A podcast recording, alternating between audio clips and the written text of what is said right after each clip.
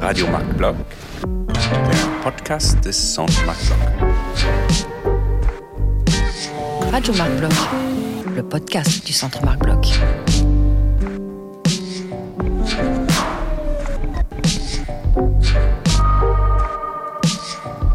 Radio Marc Bloch, Le Radio podcast du Centre Radio Marc du Block. Centre Marc Bloch. Le podcast du Centre Marc Block. Le podcast du Centre Marc Bloch. Bonjour et bienvenue sur Radio MacBlock, le podcast du Centre MacBlock, le centre franco-allemand de recherche en sciences sociales à Berlin. Aujourd'hui, nous vous proposons un dialogue avec un chercheur pour échanger sur ses travaux et les débats qu'ils peuvent susciter dans la sphère publique ou académique. L'épisode d'aujourd'hui s'inscrit dans la série Par ailleurs de Zweiteren qui met en lumière les différents aspects de la mobilité dans la recherche et des chercheurs. Je suis Alex Winter, chargée de mission recherche et coopération au centre MacBlock, et aujourd'hui, je vous propose un échange avec Roberto Danino. Roberto Danino, vous êtes maître de conférence en études néerlandaises à l'Université de Strasbourg. Et lors du semestre dernier, vous étiez titulaire de la chaire MacBlock, proposée par une coopération entre cette université et notre centre de recherche, et qui permet aux enseignants-chercheurs et enseignantes-chercheuses de l'Université de Strasbourg de faire un séjour de recherche au centre MacBloch et d'enseigner à une université de la région berlinoise. Après cette expérience de la chaire MacBloch, vous continuez ce semestre à enseigner à Berlin, tout en étant chercheur associé au centre MacBloch. À côté de vos enseignements nombreux, et il faut dire très diversifiés, autant sur le plan du contenu que celui des endroits, on va y revenir, vous avez également continué à faire de la recherche et de publier. Votre thèse est parue en 2015 sous le titre Twee Leuven, een Kruis, deux lions, une croix. En 2017, ensemble avec Alessandro Grazzi, vous avez dirigé le livre Believers in the Nation, European Religious Minorities in the Age of Nationalism. Depuis cette année au moins, vous travaillez sur les formes d'iconographie politique et les images symboliques de la nation, particulièrement sur les différentes représentations de la Vierge néerlandaise la personnification de la nation aux Pays-Bas à l'époque moderne. Un aspect sur lequel vous mettez l'accent dans vos recherches est le rapport entre catholicisme et protestantisme et leur influence sur la politique. Ces recherches ont mené ces dernières années à différentes publications sur, par exemple, Making the Constitution More Catholic, Catholic Adaptation Strategies to the Belgian Constitutional Liberties of 1831 paru en 2018 dans le Journal of Constitutional History. Vous avez commencé vos études en Italie avec une licence en traduction en français, néerlandais et anglais, puis vous avez fait un master aux Pays-Bas en langue et culture néerlandaise. En 2007, vous poursuiviez à l'université de Groningen avec une thèse sur les relations culturelles entre les intellectuels catholiques de Flandre et les Pays-Bas au XIXe siècle, dont la publication a été citée avant. Ensuite, vous avez enseigné la langue, la littérature et la culture néerlandaise à Padoue, en Italie, puis à Paris 4, qui est aujourd'hui Sorbonne Université. Et depuis 2015, vous êtes donc à l'Université de Strasbourg, d'où la chaire MacBloch vous a amené à Berlin, où vous avez enseigné d'abord le néerlandais et actuellement le basque aux étudiants et étudiantes de l'Université libre de Berlin. Donc Roberto, pour commencer, et vu votre parcours entre l'Italie, les Pays-Bas, la France et maintenant l'Allemagne, j'aimerais bien vous poser la question, quel rôle joue pour vous la mobilité dans votre travail comme enseignant-chercheur? Oui, merci pour cette question euh, très vaste. Euh, je pense que les, ceux qui nous écoutent ont déjà compris que je n'aime pas trop les parcours tout, euh, tout près euh, euh, et, et préfigés d'une certaine façon. C'est clair que, évidemment, peut-être de façon un peu inconsciente, j'ai cherché dès le début une, diversification aussi de mon profil de recherche linguistique, de, de pays où, à découvrir. Euh, et euh, donc j'ai tout mis en œuvre pour euh, pour le réaliser d'une certaine façon. Donc je suis bien sûr convaincu de, de, des bienfaits de la de la mobilité, de l'importance de la de la favoriser. je suis toujours un petit peu chagriné quand je me rends compte que en tant qu'enseignant chercheur à l'université, on est on a de plus en plus de contraintes au niveau voilà d'organisation des cours de, de, bureaucratie aussi, ce qui parfois amène certaines collègues à dire bah cette année c'est pas le bon moment, je vais je vais le faire l'année prochaine et, finalement ils le font jamais. Euh, donc je pense que que voilà, euh, convaincu comme je suis des, bienfaits de la de la mobilité, euh, je pense qu'il y a, on en parle souvent aussi du euh, du côté des euh, voilà de la de la politique euh, universitaire, mais finalement on se rend pas compte des, des difficultés parfois qu'on a pour accéder à, à, aux différentes formes de mobilité qui, qui existent sur le terrain. Ouais, donc euh, il y a aussi euh, certains dans le système certains euh, aspects qui qui défavorisent ou qui rendent plus plus compliqué la, recherche. J'aimerais bien voir du côté de, de l'enseignement même. Est-ce que vous voyez dans dans les dans l'enseignement universitaire entre les pays que vous connaissez où vous avez soit étudié soit enseigné des différences? Sur le fond euh, du processus de Bologne, qui a été une tentative de, rapprocher les systèmes universitaires en Europe et ainsi faciliter la mobilité et la reconnaissance des diplômes entre les pays, mais qui a été euh, critiqué d'avoir au contraire surbureaucratisé les études et de diminuer plutôt la mobilité des étudiants. Euh, donc avoir un effet contraire de ce qui a été souhaité. Et donc j'aimerais bien savoir si Selon votre expérience, est-ce qu'il y a les curricula entre la France, l'Allemagne et les Pays-Bas ou encore l'Italie? Est-ce que euh, ils se distinguent beaucoup ou peut-être sur euh, sur un aspect moins factuel, euh, est-ce qu'il y a des cultures d'enseignement différentes que vous voyez?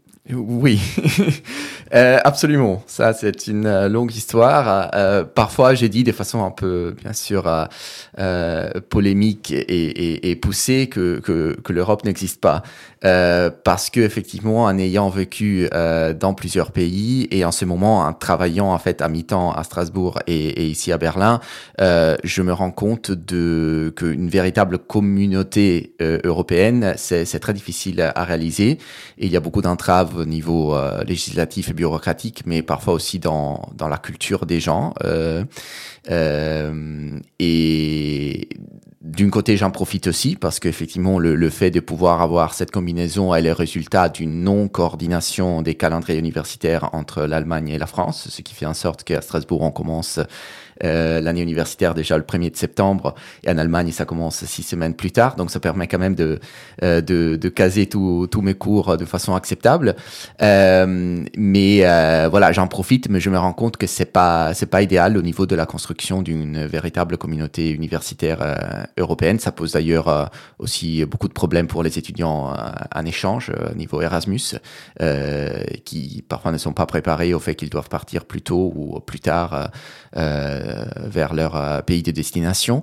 Euh, je connais pas tout à fait les statistiques concernant le, le nombre de d'échanges, si effectivement en proportion ça a augmenté ou diminué. ce que je ressens, c'est que probablement la durée de ces échanges diminue. Euh, parce que je vois une certaine obsession qu'il n'y avait pas dans ma génération. Je suis pas tellement vieux non plus, mais j'ai fait partie de la génération, de la dernière génération qui a vécu la période avant Bologne. Euh, donc, euh, je me rends compte qu'il y a une obsession parmi les étudiants à terminer les études dans les euh, dans les clous. Euh, donc une licence en trois ans. Et dès qu'il y a un petit retard qui peut être euh, aussi motivé par un, ce que je vois du moins comme un investissement euh, dans sa formation, comme un échange à l'étranger, où on peut entre guillemets perdre du temps en faisant d'autres expériences aussi, euh, bah, il y a de, de, de, la panique, une certaine angoisse parce qu'on va pas terminer dans, dans le clou. Et je je pense pas que ça existait avant. Euh, c'est une nouveauté euh, et ça me chagrine un petit peu parfois parce que je pense que les étudiants de cette façon-là euh, sont euh, donc les études se transforment en quelque chose d'assez mécanique, un parcours euh, euh, préfigé, ce que je, je n'aime pas, comme je viens de dire, et et ça réduit l'épanouissement l'épanouissement personnel des étudiants qui devrait quand même être aussi une des tâches de, de l'université, je trouve. Ouais, et même aussi au niveau de la carrière, c'est la mobilité, c'est souvent un moment euh, qui, qui, qui ouvre un horizon qui plus tard peut être très important dans la dans la suite de la carrière, dans la recherche, dans tout ce qu'on fait. Et, mais vous dites dans, dans le système même de, des logiques, des, des points à accumuler, c'est pas du tout valorisé une mobilité parce qu'elle peut prolonger les, les, études en général. Oui, bah, je ne sais pas si, si ce n'est pas valorisé, c'est en tout cas la perception des étudiants. Et ça, je pense c'est vraiment une, une, un problème de, de, de perception. Je, je, parle, bon, dans le cas de mon expérience, je ne trouve pas que avoir été pénalisé euh, par euh, le fait d'avoir un profil international, même si c'est pas euh, quelque chose qui pourrait intéresser à toutes les universités ou qui pourrait être intéressant pour tous les postes qui pourraient se présenter dans le futur. mais je pense qu'effectivement, il y a beaucoup plus que qu'il y a 20 ans, 25 ans, cette perception parmi les étudiants que perdre une année, c'est, voilà, c'est une sorte de d'échec presque pour, pour le reste de, notre vie. Et j'essaye de, transmettre le message que c'est pas comme ça. Et en général tous tous les étudiants qui, qui partent finalement en Erasmus même si euh, ils, ils, finissent par terminer leurs études avec un semestre ou deux de, de retard ils sont toujours très très contents et, la vie n'est pas un échec à cause de ça. Donc j'essaye aussi d'utiliser les étudiants qui reviennent pour, euh, pour animer un petit peu les nouveaux étudiants à, partir, mais il y a beaucoup de préjugés à ce, niveau-là et c'est quelque chose de, de nouveau qui, qui me surprend à chaque fois. Et en parlant un peu des attentes, est-ce que euh, vous, comme enseignant-chercheur, vous voyez des différences entre, euh, entre les différents pays, les, les, les étudiants, est-ce qu'ils ont différentes attentes de comment enseigner, comment ils ont l'habitude d'être euh, d'être enseignés par, euh, par, les, par les professeurs? Est-ce qu'il y a une différence que vous voyez ici en Allemagne par rapport à la France ou, ou, ou les Pays-Bas? Euh, oui, euh, disons qu'en général, je trouve euh, euh, il y a différents degrés de silence qu'on retrouve dans, dans, les, dans le cours euh, selon les pays.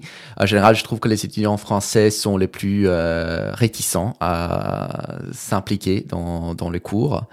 je pense que c'est une vision assez hiérarchique des relations enseignants-étudiants. C'est l'enseignant qui euh, déverse, disons, sa, sa sagesse sur, euh, sur les étudiants qui, qui l'absorbent de façon assez passive. Euh, donc ça prend du temps euh, avec les collègues de, de Scandinave, avec, avec qui je travaille beaucoup à, Strasbourg.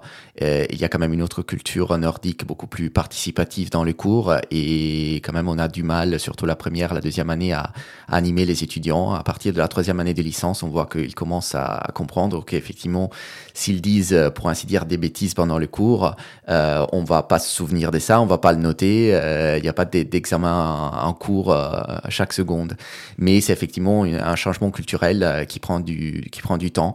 Et j'ai l'impression que les mon expérience en Italie date d'il y a plus de dix ans à peu près, mais en Italie et aussi en Allemagne, je trouve qu'il y a un peu plus la culture de de participer dans le cours euh, si, si, le prof euh, pose des questions. Euh, et donc ça, ça permet aussi de, de jouer dès le début avec ces, cet élément culturel, sachant qu'effectivement les, les, les, étudiants vont, vont participer. De l'autre côté, il y a des différences qui me surprennent énormément concernant la flexibilité des examens. Par exemple, il y a des pays où il y a plusieurs sessions d'examen pendant l'année, donc il y a toujours la possibilité de rattraper si on rate une session. il y a d'autres pays c'est très strict. Ici en Allemagne, je viens de découvrir la active Teilnahme, donc pour mes cours, j'aurai pas d'examen à la fin, ce qui m'intéresse euh, énormément d'une façon pédagogique, de l'autre, ça, me laisse un petit peu perplexe parfois. Mais voilà, je, dois évaluer cette, euh, cette active teilnahme et cette présence, euh, cette assiduité. Euh, donc, euh, c'est intéressant. Je, je pense que la conclusion à laquelle je suis arrivé, c'est que chaque système a ses avantages et ses désavantages. Euh, malheureusement, ça révèle aussi qu'il n'y a pas encore euh, euh, vraiment une communauté universitaire européenne parce que souvent ces, ces expériences et ces différences nationales ne sont pas connues dans l'autre pays, dans le pays à côté. donc on le découvre seulement si on, si en fait l'expérience directement. mais, mais aussi pour ça, c'est toujours très bien si les étudiants peuvent découvrir qu'ailleurs ça marche de façon, de façon différente et c'est pas une tragédie finalement, ça peut marcher aussi. Oui. Euh, J'aimerais bien venir un peu sur le, sur, euh, le contenu. Donc, euh, vous enseignez les, les langues.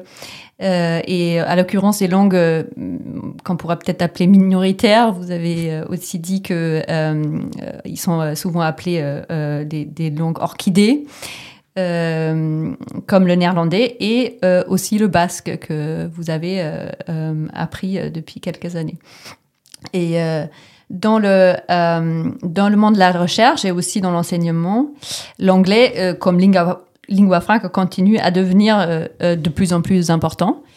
et aux, Pays-Bas, par exemple, il y a depuis plusieurs décennies, je, je pense déjà quand, quand, quand, moi j'étais étudiante et vous, vous, aussi, des bachelors et des masters entièrement en anglais, permettant ainsi aux étudiants internationaux de internationaux de suivre euh, facilement ces, ces, études.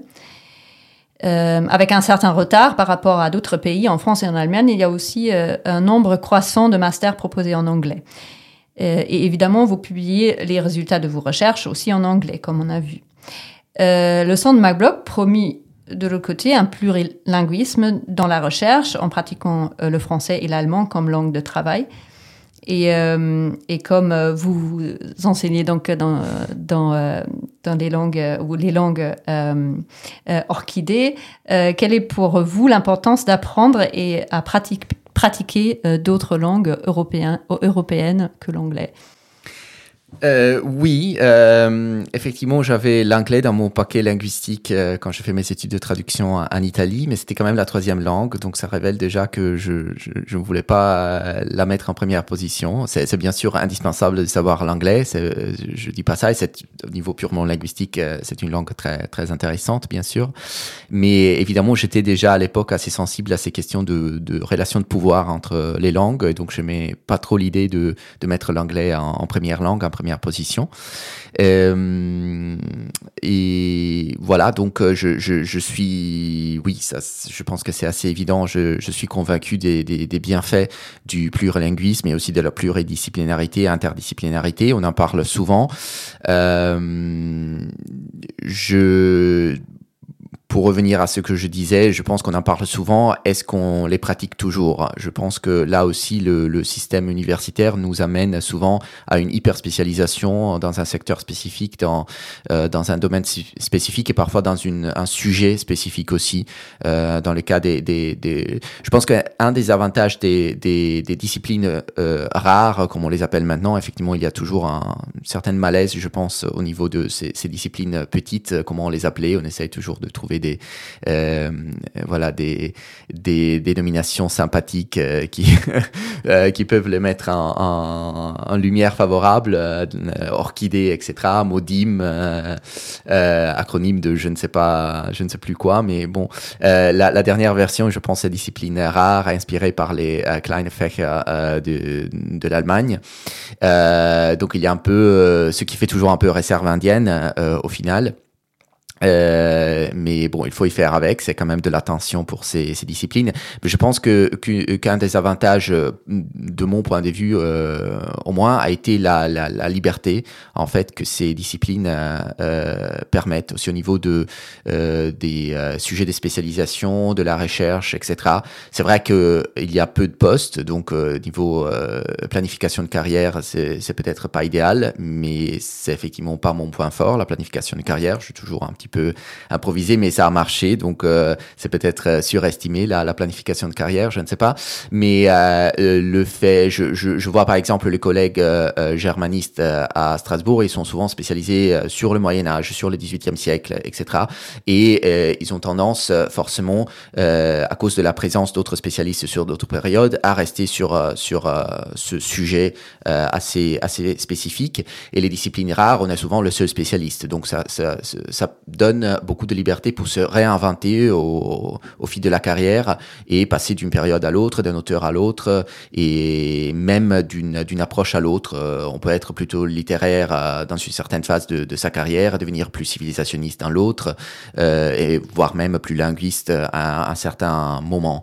Euh, donc ça demande bien sûr des efforts peut-être plus grands, euh, mais et une, une, formation continue comme on dit. Mais je, je, pense que ce qui qui, qui, qui m'a intéressé, m'a fasciné le plus le plus dans ces disciplines rares, c'est probablement cette cette liberté qu'on peut qu'on peut y trouver de de travailler travailler dans la dans la largeur plutôt que dans aussi dans la profondeur forcément mais euh, on peut on peut faire des sauts euh, entre euh, différents différentes approches et différents domaines.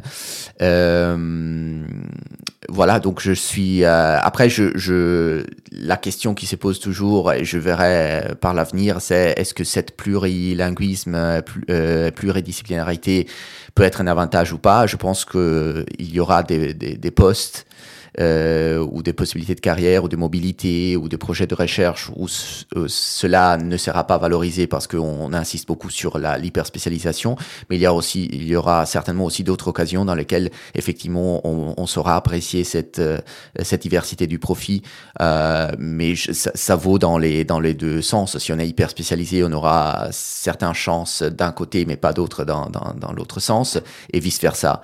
Euh, donc ça, je, je pense c'est dans tous les cas, il faut faire un choix dans un sens ou l'autre et il y, aura des avantages et des, désavantages de, toute façon.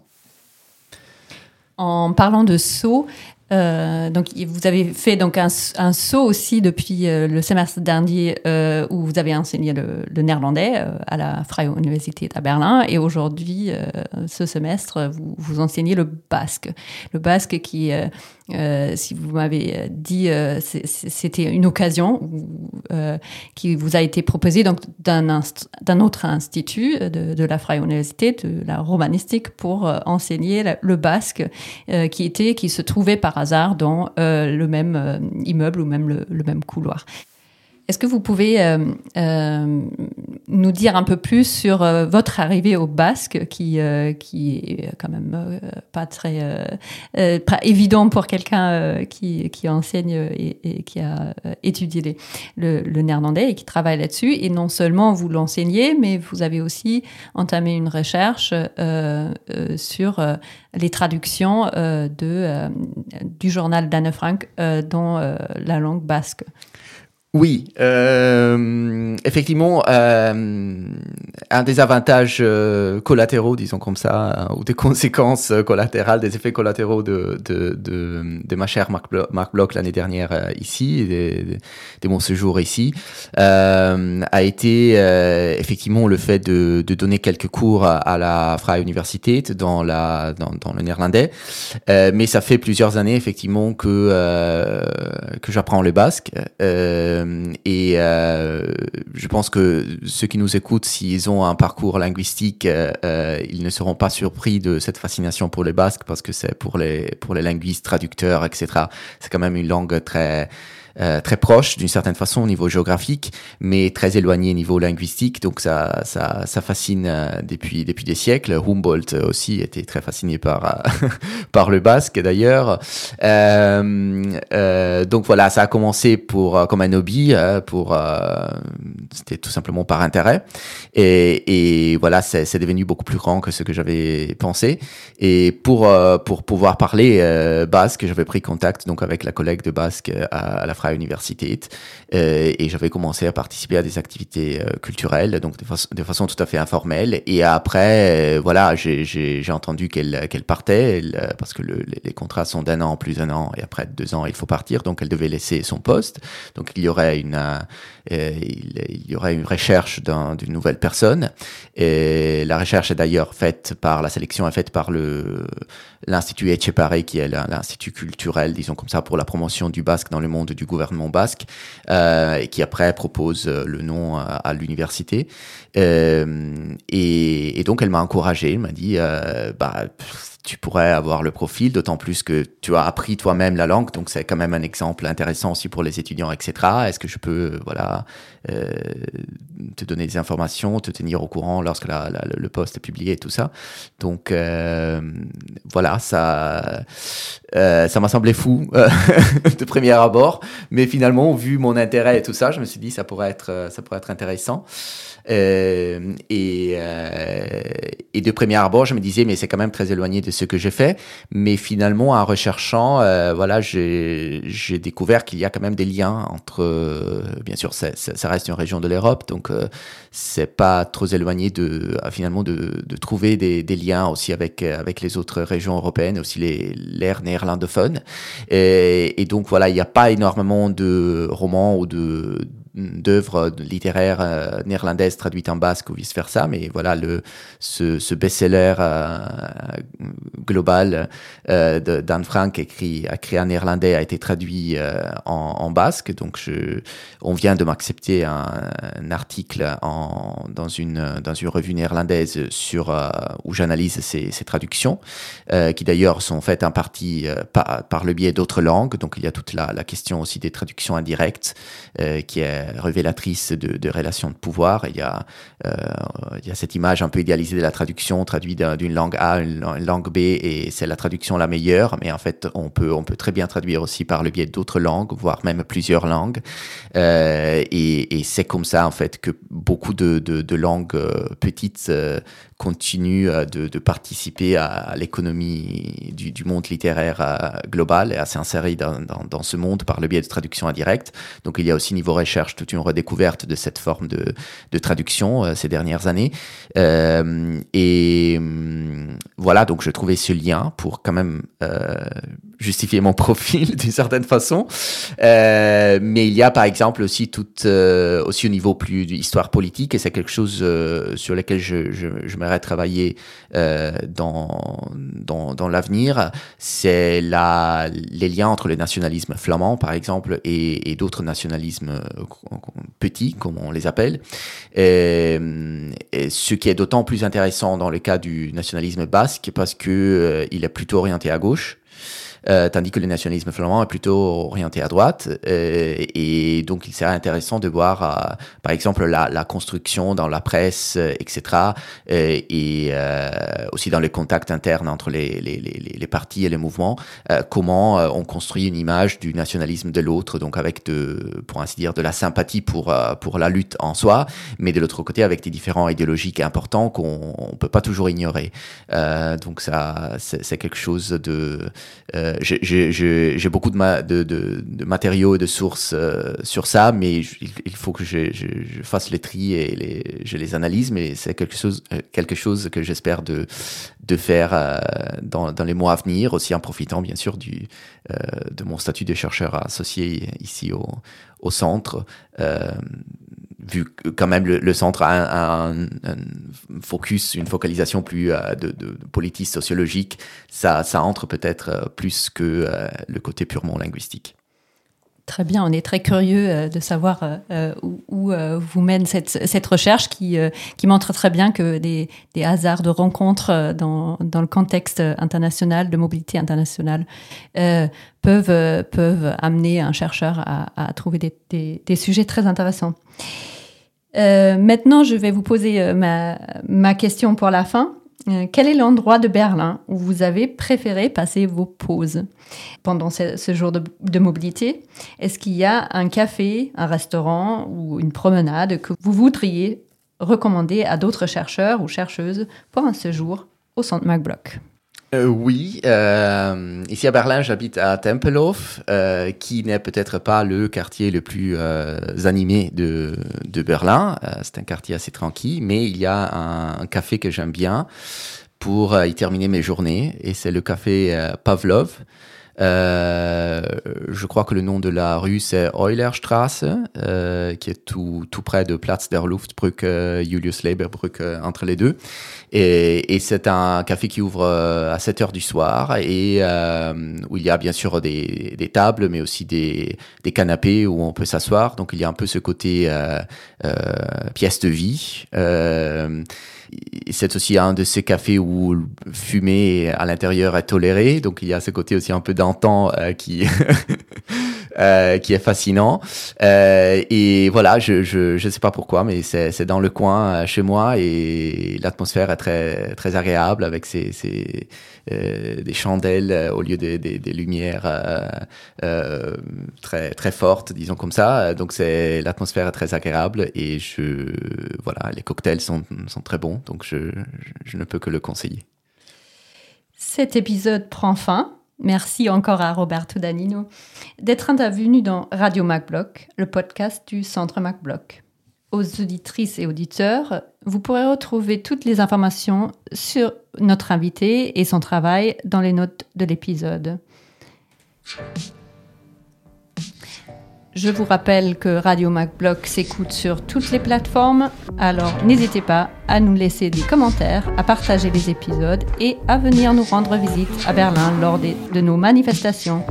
Le calendrier et toutes les informations pratiques sont sur notre site internet. À bientôt! Thank you.